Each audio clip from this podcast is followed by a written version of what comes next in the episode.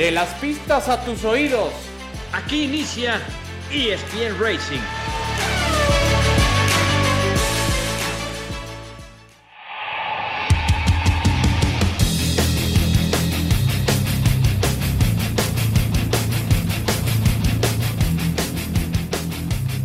Hola, ¿qué tal? ¿Cómo están amigos de ESPN? Bienvenidos, esto es ESPN Racing, el podcast donde hablamos del deporte motor. Hablamos, por supuesto, del deporte que nos apasiona y obviamente aquí con un tema muy particular y un momento muy particular en la Fórmula 1 porque estamos ya en el último tercio de la temporada. Vinimos del Gran Premio de Japón, eh, una carrera interesantísima porque con esa victoria que logra Max Verstappen acaba coronándose Red Bull como escudería, como equipo constructor y inevitablemente vendrá la coronación también de Max Verstappen para su tricampeonato. La noticia fue el desastre de carrera que fue el fin de semana para Sergio Checo Pérez. Platicamos de esto, también de McLaren, que tuvo una gran semana. Esto y más lo comentamos aquí en ESPN Racing, junto a mi querido Adel Franco, mi querido Alex Pombo, soy Javier Trejo Garay. Adel, ¿cómo estás? Gusto saludarte. ¿Qué pasa, Javier? ¿Cómo estás, Alex? Un gusto acompañarles como siempre. Saludos a todos los que nos hacen favor de escuchar. Pues ya estaremos ahondando y profundizando en el tema. No sé qué opinen. Es probable que haya sido la peor carrera de Checo en el 2023. Entre la mala fortuna, la configuración del auto y un ingrediente que creo por primera vez le podría estar afectando a Checo y es toda la presión mediática que por muy extraño que a mí la verdad me sorprende, sobre todo en Europa, veo mucha crítica negativa y hasta mala onda hacia el mexicano Sergio Checo Pérez. Ya lo platicaremos. Y lo peor de todo es que acabó dando argumentos, ¿no? Para esa crítica que de por sí es, es mordaz, es ácida, con lo que pasó este fin de semana, mi querido Alex Pumbo, pues eh, difícil, ¿no? Eh, defender, al menos la exhibición de este fin de semana, sí, me parece que es indefendible. ¿Cómo te va, mi querido Alex? ¿Qué tal Javier Adal? Pues sí, efectivamente dio mucho para hablar del lado negativo, Checo. Y lo que decía Adal hace un momento, eh, la presión, pero bueno, ya, ya lo platicaremos. Pues empecemos por ahí, si les parece justo lo que ocurrió con Sergio Checo Pérez y una exhibición, decíamos, pues bastante triste, eh, una, mala, no sé si están de acuerdo, pero en buena medida el eh, acabar largando en una tercera fila junto a Carlos Sainz, a Lewis Hamilton, que parece los dos estar en estado de gracia, particularmente el español. Es decir, ponerte a correr rueda a rueda con dos auténticos eh, pilotazos, eh, me parece que también condiciona. Tiene una mala largada, se produce el contacto entre, se quedó como jamón del sándwich checo entre Hamilton y Carlos Sainz, ahí se produce el primer contacto. Tengo la sensación, Alex, de que en buena medida, el desastre de la carrera empezó mal desde ahí, desde desde la largada, porque perdió dos posiciones, de hecho, después de ese par de contactos, y ya no pudo recuperarse. ¿Cómo explicar lo que pasó con Checo Pérez? ¿Dónde ponemos el acento? ¿Cuál fue el principal error? En fin, ¿cuál es el análisis que haces, Alex? Bueno, siempre hay que irnos a la, calificación. Ahí es donde empieza todo, en esa clasificación donde siempre ha batallado Checo. Esa es su, su debilidad, el clasificarse tan mal. Eh, obviamente, como dices, queda en, la tercera fila. Normalmente, cuando tú ya vas de la segunda fila o de la tercera, mejor dicho, ya para atrás, es muy factible que tienes, vas, vas, a tener problemas porque tienes mucho más autos en menos territorio y, cada quien busca una posición. Y sabemos también eh, eh, que Checo no es el mejor arrancando. Y como él lo dijo, se queda con el wheel spin, se queda patinando las llantas, dice, nos equivocamos en la temperatura de las llantas en la vuelta de formación, no sé si en la presión, que sabemos si le pones un poco más de presión a las llantas, se, se la temperatura se eleva más rápido. Eh, ahí es extraño con la experiencia de Red Bull, con la experiencia de Checo, pues como que ahí sí ya no es aceptable. Ahora, por el otro lado, como, como dices, él en vez de mantener la cabeza fría, pues quiere demostrar, quiere entregarse y, bueno, todo, vámonos eh, eh, también eh, donde se manejó que el piso que traía Checo no era una, un piso nuevo que le pusieron o piezas nuevas a Verstappen. Y te acuerdas de que lo platicamos la semana pasada. No creo que volvamos a ver a Red Bull como en Singapur.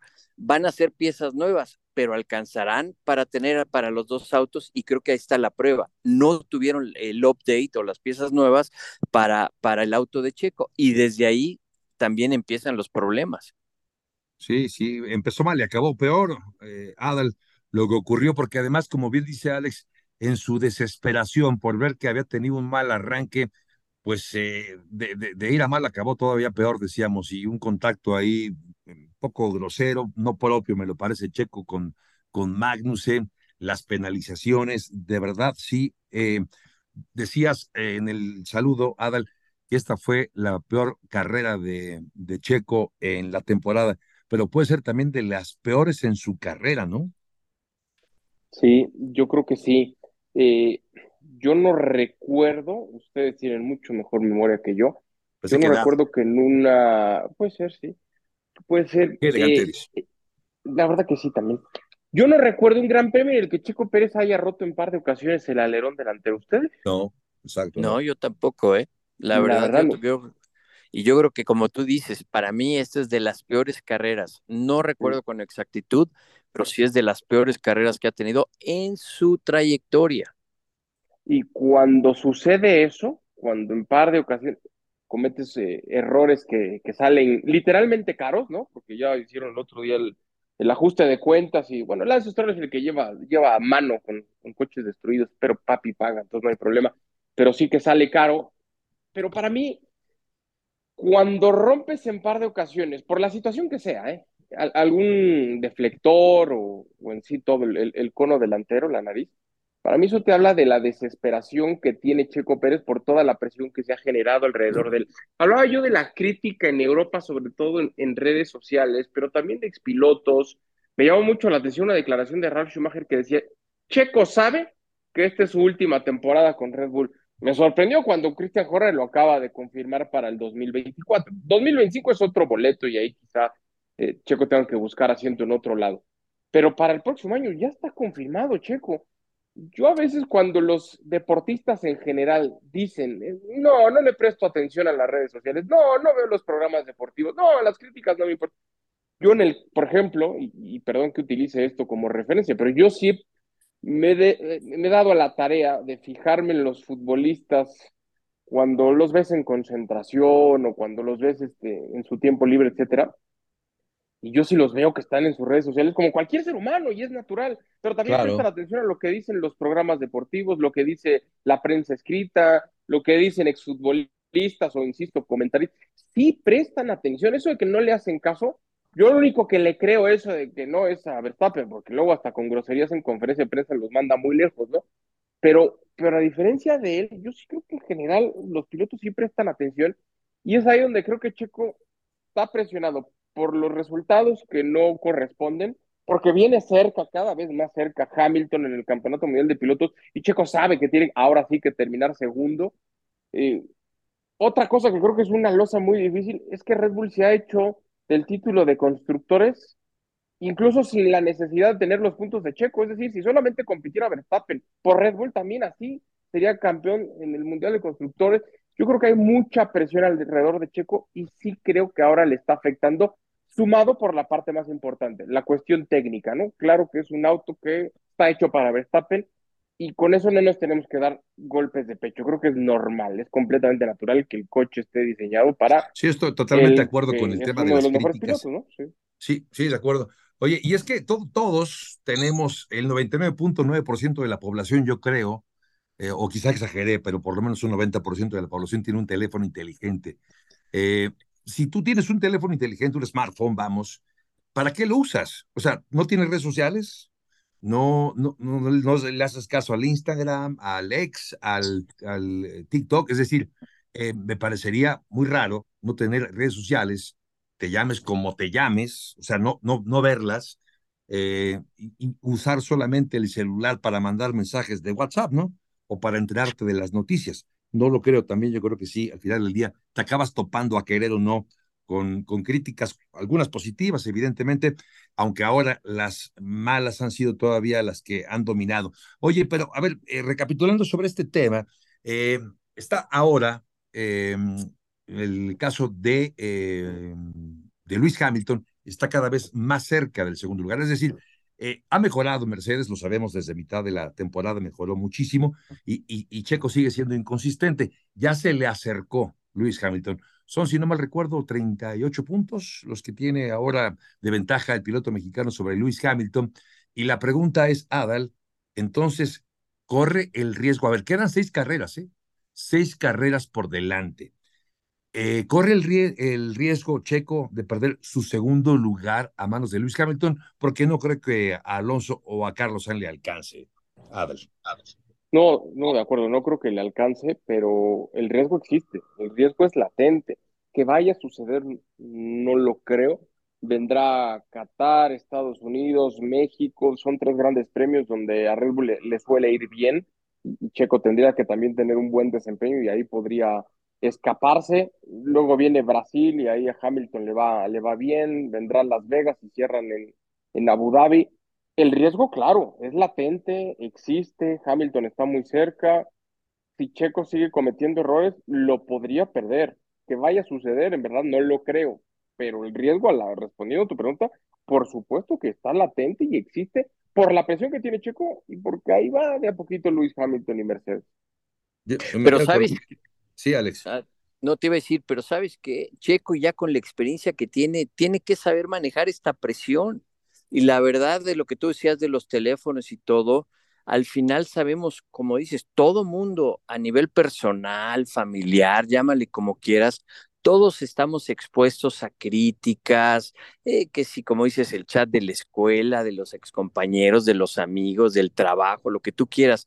Y tú tienes que aprender a manejar esa presión y sobre todo, Checo, con la experiencia que tiene y lo que tú decías hace un momento, la prensa europea lo está haciendo pedazos porque no lo han querido y siempre lo han criticado. Y ahí es donde debe de entrar esa experiencia que él tiene. Debe de ignorar lo que diga todo mundo. Todo mundo, obviamente su papá, su mamá, su hermana no lo van a criticar, pero lo que diga el resto del mundo no le debe de interesar. Y como lo decía el domingo en un análisis, él, si va a terminar tercero, que termine tercero, si va a terminar cuarto, quinto, pero que no se presione por subir al podio. Como dices, su objetivo es estar adelante de Lewis Hamilton. Eh, y, ese segundo lugar. Cuando llegue ese segundo lugar a la última carrera y termine así el campeonato, todo esto se va a olvidar porque ese es el objetivo de Red Bull. Y como tú dices, Mick Schumacher y Nico Rosberg y todos los que hablan no, que si Checo, que si no, que si tiene que estar ahí, todo lo que hemos dicho, el trabajo de Checo es ser el segundo, estar atrás de Max Verstappen y no se debe de comparar. Y esa es la presión que está haciendo Checo, que una vez más está comparando y quiere hacer los tiempos que hace Max Verstappen, quiere eh, eh, estar eh, como número dos pegadito ahí a Max Verstappen. Y si no se puede, como yo te digo, si está cuarto, que termine cuarto. Y el error, ese error de tratar de pasar a Magnussen, yo entiendo que el auto, como decía, y ahí se viene lo del piso que hablábamos, que en las curvas rápidas el auto era muy inestable. Y cuando estás hablando de curvas rápidas que vas a 260 kilómetros por hora, pues no te sientes cómodo con el auto, te perjudica pero la curva o la forma en que lo hizo, y además tú como piloto sabes eh, a quién te estás enfrentando, porque hay pilotos que son muy cabezas huecas y muy duros, como es Jan, eh, eh, Jan Magnussen, este Magnussen, y, también pues tú sabes, ya los conoces y, sabes quiénes ceden, quiénes no, quiénes te dan espacio. Y por ejemplo, Magnussen es uno de los que siempre termina chocando o con eh, eh, Gasly, son de los que siempre te dan problemas porque son medio cabezas huecas. Es como cuando abren en IndyCar Roman Grosjean, también sabes que, es alguien que no te va a dar ese espacio, no te va a respetar. Y eso lo tenía que ya saber, por supuesto, Checo. Eh, yo creo que aquí todavía hay oportunidad. Debe de olvidarse esas presiones de las redes sociales que además, aunque digan que no, pues al final sabemos que, es parte ya de los patrocinadores y todo el mundo, cada, eh, como dices, deportista o personalidad tiene gente que les maneja las redes sociales, pero al final es ignorarlo. Y lo he dicho siempre, Checo está ahí porque le gusta correr, no para ver qué dicen los demás.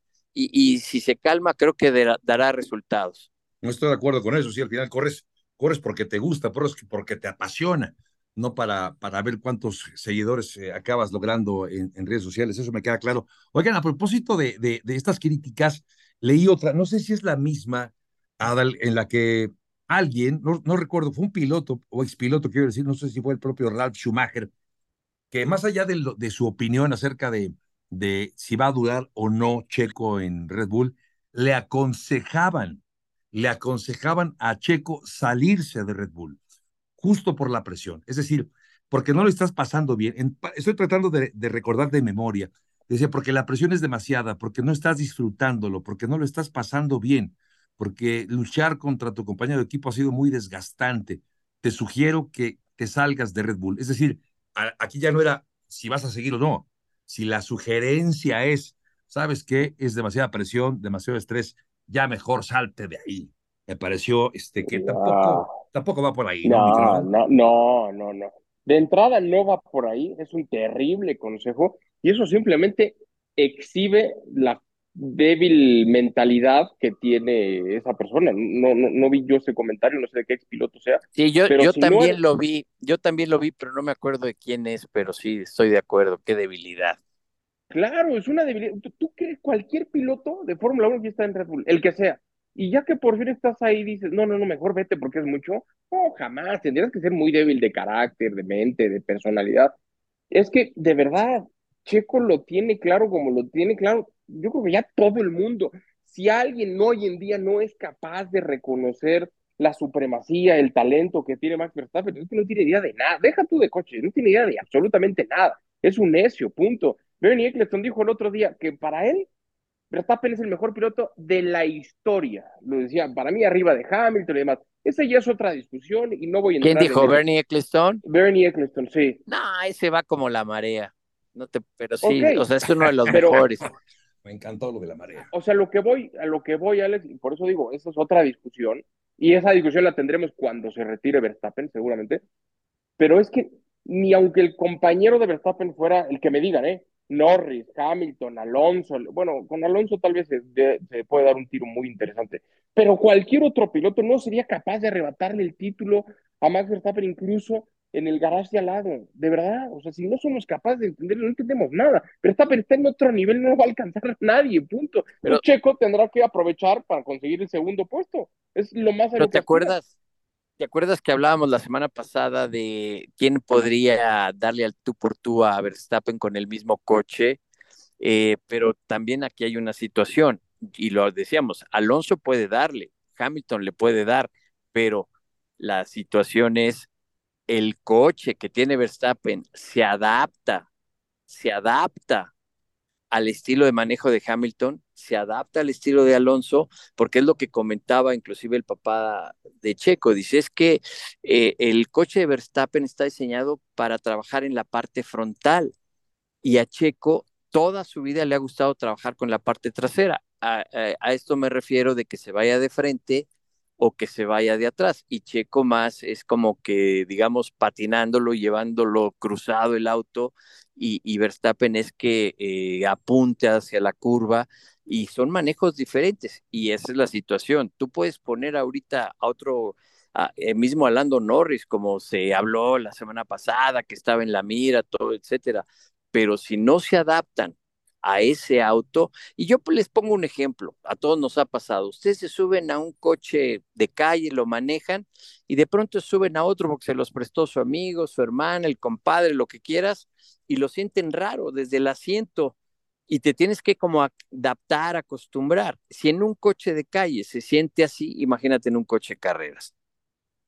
Sí, sí, sí, de acuerdo, de acuerdo, cambia, cambia la situación y, en fin, eh, más allá de la presión que, que evidentemente existe, para Checo, eh, y como dice Alex, a ver, bien haría en abstraerse, ¿no? De ese, de ese mundo externo.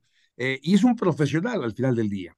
Somos personas, somos seres humanos, pero al final es un profesional y de estas ya ha vivido algunas, ya tiene también experiencia para lidiar con esos toros. Ahora, eh, para, para, recuperar y cerrar el caso del segundo lugar de la clasificación que busca o el subcampeonato que busca Checo Pérez. Decíamos, Alex, quedan seis carreras por delante. Viene Qatar, luego viene Estados Unidos, viene México, viene Brasil, Las Vegas y finalmente Abu Dhabi. De esas seis carreras, dos son circuitos que se estrenan, como es el caso de Qatar y el caso de Las Vegas. Eh, ¿Hay algún circuito que le favorezca o, dentro, dentro de estos seis que restan? ¿Ves algunos, algunas carreras o circuitos que sean cruciales para que Checo pueda, eh, ya sea ganar ventaja sobre Hamilton o perderla con el siete veces campeón del mundo? Pues mira, yo la verdad es que cada carrera ahorita va a ser crucial para Checo. Así, se le dé o no se le dé, porque como dices, Hamilton viene muy fuerte. Hamilton tiene esa hambre de, de quitarles el lugar, Mercedes, y tiene que ser muy importante. La vibra que va a tener aquí en México obviamente debe de ayudar porque creo que todo el mundo le va a tirar muy buena vibra, aunque es una pista que nunca la corrió realmente hasta que llegó con la Fórmula 1, eh, porque sabemos que en algún momento lo vetaron en su carrera de correr en México y, yo creo que se le puede dar, ha tenido eh, eh, pues resultados contrastantes aquí en México. a ver, Alex, cuéntanos ese chisme, perdón que te interrumpa, cuéntanos ese chisme del veto. Cuando corría en los go-karts, tuvo un contacto, tuvo un problema y el que estaba en aquel entonces en la federación, no me acuerdo y de todos modos no diría los nombres, eh, estaba para arrancar en la carrera de Indy, en una carrera que hicieron de go-karts, él estaba chavito y de pronto, eh, así como estaba ya formado en la parrilla de salida para arrancar en el kart, habrá tenido, ¿qué te gusta? 11 años, llegaron, lo levantaron lo sacaron de la parrilla y le dijeron, no puedes arrancar y no puedes volver a correr. Órale.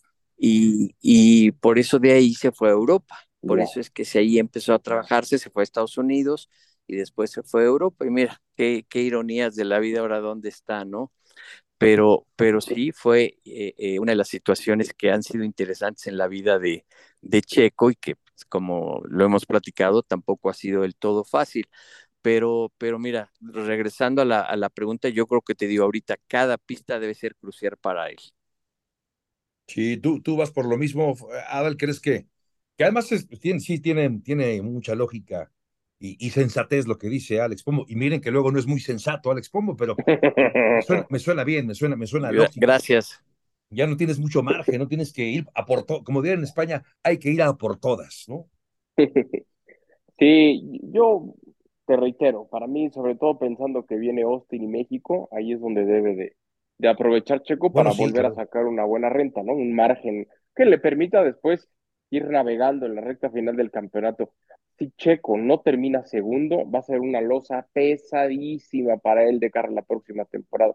Porque el año anterior, pues decíamos, ah, mala onda Verstappen y no le ayudó y lo perjudicó y entonces ganó Leclerc por culpa de Checo. Acá no. Acá la lectura va a ser, si Checo no es subcampeón, la culpa va a ser de él y las críticas van a crecer. Ya tendríamos que hacer un análisis exacto para ver cuándo sí, cuándo no, qué tantas esas culpas, pero en un, dibujo general sí tendríamos que señalarlo a él por no aprovechar una mesa servida, ¿no? Sobre todo porque Verstappen gana con tanto dominio, con tanta facilidad, ¿cómo es posible que con el mismo auto no haya sido capaz de terminar segundo? entendiendo que hay dificultades y, entonces ya podrá Checo decir sí, pero esto y esto y esto, ¿no? Por eso digo, en un, en un dibujo general, pues sí vendría esa, esa crítica, pero Checo está obligadísimo a callar las críticas que, insisto, son en mala onda, tirándole tirria. Veía yo el otro día una cuenta de redes sociales de automovilismo deportivo con muchísimos seguidores que subieron un video así como de, de un camión manejando totalmente sin sentido, chocando a todo mundo, y decían, ah, miren, ahí va Checo, que no sé qué. Eso es mala onda, no, no tiene que ver. O sea, el talento que tiene Checo Pérez no, es para que vaya por ese sentido. Sí, pero sabes que estoy de acuerdo contigo y, y, ahora lo sabemos con las redes sociales, todo el mundo opina, todo el mundo habla y yo siempre lo he dicho, es muy fácil criticar, uno está sentado en la televisión, eh, levantándose con lagañas, en pijama para ver los grandes premios a las seis, siete de la con mañana. Una buena botana, con una chelita, Exactamente. es muy fácil, es muy fácil criticar y eso pues obviamente a veces pesa, nosotros también hemos estado expuestos a que opinan, opinan, la gente dice y, aprendes y sabes a, ignorarlo. Ahora, lo que, lo que decíamos hace un momento, y yo en lo que me baso es en la experiencia que tiene Checo y no es crítica, no debería haber pasado a Magnussen ahí, eh, lo del arranque tampoco es justificable porque siempre hay algo que pasa, siempre hay una mala decisión de alguien y son situaciones que no deben de pasar, de que Checo tiene todo nuestro apoyo, tiene todo nuestro apoyo. Obviamente, pues de nada le sirve, porque yo no soy ni el ingeniero, ni el que le cambia la llanta, ni nada, pero sí, sí, como tú dices, es muy fácil criticar y que pongan todas esas cosas de gente sin que hacer, que se pone a realizar todo eso, a, que, que, sí tiene que dar los resultados. Y estoy de acuerdo contigo. Tiene que ser el segundo lugar este año, sí o sí.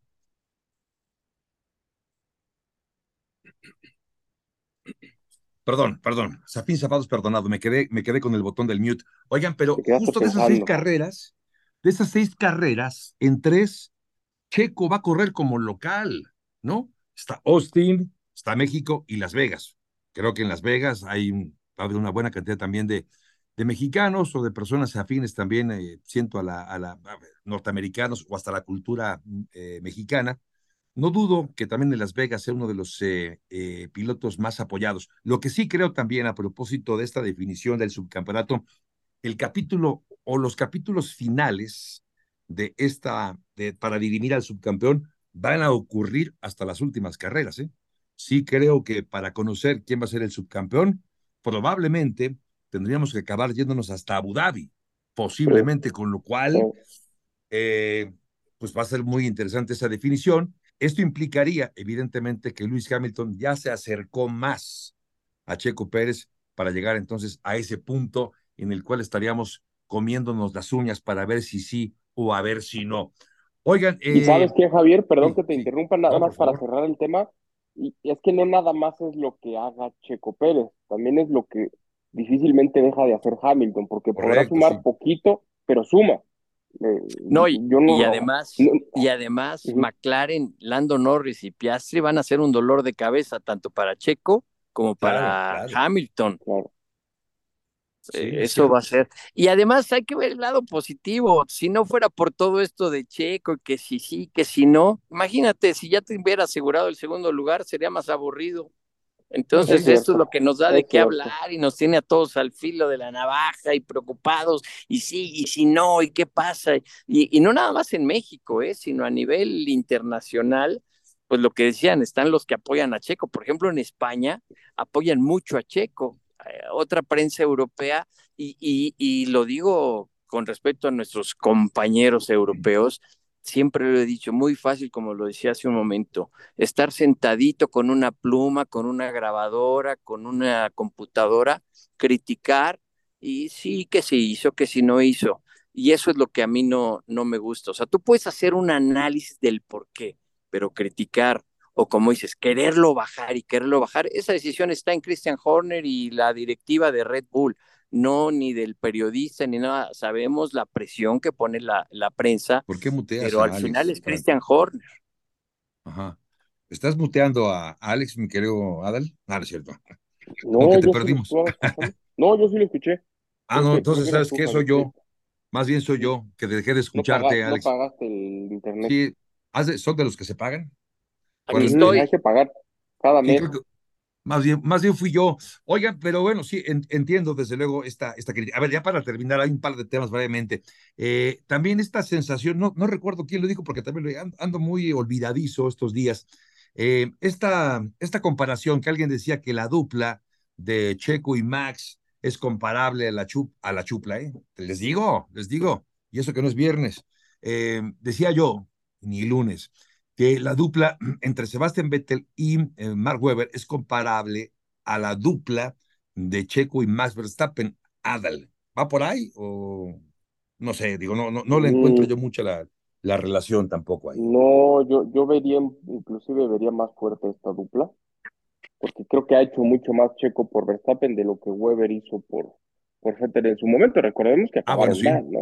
O sea, yo sí veo más fuerte este, este binomio del que mencionas.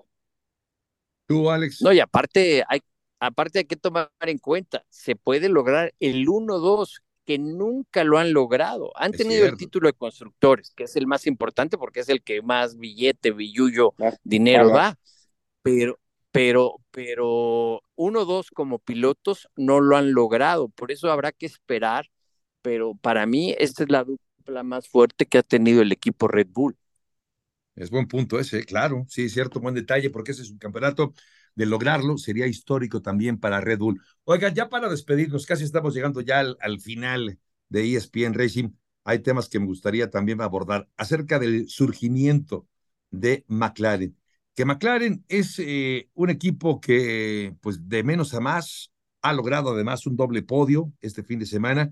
Me gusta mucho ver que que McLaren ya está en la pelea, que también Ferrari dio pasitos para adelante, Mercedes ya los había dado hace, hace carreras atrás. Qué bueno que lo están haciendo un poco tarde, un poco tarde sin duda, el que haya aparecido también eh, el caso de, de, de, McLaren. Pero hablando de esto y hablando particularmente del caso de McLaren, Adel, ¿a qué crees que se debe el repunte de esta escudería británica? De entrada me encanta la idea de ver a McLaren otra vez peleando donde le corresponde, donde la historia lo ha ubicado a lo largo de varias temporadas, después de pasar tantos tiempos de vacas flacas, que ahora tengan un auto que les permita tener a sus dos pilotos en el podio, me parece, en un término de deportismo, es, es espectacular. Y además tiene dos pilotos con un futuro tremendo. El talento de Norris, a mí me, Norris es un pilotazo. Y Piastri también, lo que está demostrando Piastri, recién renovado con el propio McLaren, después de toda la rebatinga que pasó en su momento con otra escudería. Eso es buenísimo. Las razones de esta evolución, si hay que ir a un tema técnico, pues ellos las sabrán mucho mejor que nosotros. Yo sí, y siendo mal pensado, cada día veo más parecido el McLaren al Red Bull. No sé qué opinen, no sé qué haya sucedido, pero ¿se acuerdan en su momento de Aston Martin, que era el Red Bull color verde? ¿No les parece que a veces hay un Red Bull color naranja? A mí se me parece o se me figura mucho, no sé si haya habido cierto, ahí algo sí. de, de, fuga de información. Yo de verdad el diseño lo veo muy, muy similar. ¿eh? Y hubo una carrera donde no recuerdo cuál fue, les digo que hoy no recuerdo nada, es más, no, no sé ni cómo me llamo, pero hay, hoy hay una carrera donde eh, Checo tiene Oye, una... te veo falto de, no sé si ¿De es, hay que hacer sudokus o es omega 3 o qué es lo para la memoria que se toma. Creo que sí, fíjate que sí. Va... Sí, sí. Si persisten las molestias, consulta a tu médico. Sí. sí. fíjate que sí tienes toda la razón. Algo tendré que hacer con ello, pero hay una carrera en la que el auto checo fue la calificación, acaba quedando mal parado y, y, y acaba la grúa. La grúa acaba levantando. Fíjense cómo hace la grúa. Es de las nuevas. Y entonces levanta la grúa y hay innumerables fotos del piso del el Red Bull. Eh, y por ahí los malpensados como Alex Pombo, y tú también, por lo que veo, uh -huh. creen que pudo haber sido aprovechado para sacar información, Alex. ¿Es posible esto? ¿Lo ves posible que esta fuga de información o alguna algún pero, paste? Por ocurrido? supuesto, pero por supuesto. Y es más, yo te puedo decir que los equipos contratan fotógrafos para hacer tomas específicas en pistas. ¿A qué mañosos? No, no, sí, claro, y, y, inclusive eh, te puedo decir, por eso los mecánicos cuando dicen que tapan ahí el coche y todo me da risa, porque con las cámaras que hay ahora y las fotos y todo lo, te toman a, a, a distancia con milímetros todo el alerón, las piezas, todo lo que hay, y sí, y es lo que te iba a comentar, McLaren ha trabajado mucho en el piso del auto, al igual que Ferrari, y en parte de los pontones, que obviamente es muy importante, y hablábamos de esa flexibilidad también de las alas, eh, eh, y de veras, créanlo, un milímetro que le muevas o un deflector que le pongas, te cambia totalmente el comportamiento del auto. Y cuando estamos hablando de décimas, pues obviamente tiene mucho que ver. Ahora, otro de los puntos que ya lo dejaremos para otras ocasiones, también el robo de gente, no lo vemos eh, eh, uh -huh. no se habla Eso mucho afuera, pero de ingenieros, del Eso director del área de aerodinámica. Le han quitado a Mercedes varias uh, piezas integrantes y se han ido a McLaren y, y, a otros Aston Martin.